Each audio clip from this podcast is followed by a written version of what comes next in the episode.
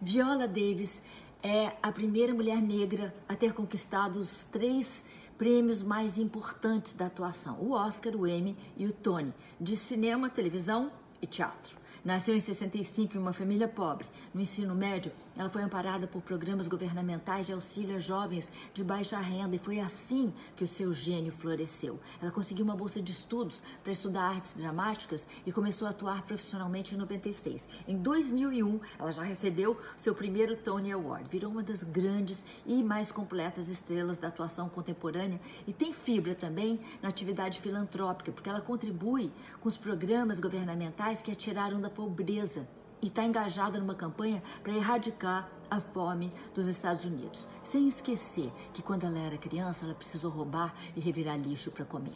Isso aqui é volta por cima, né?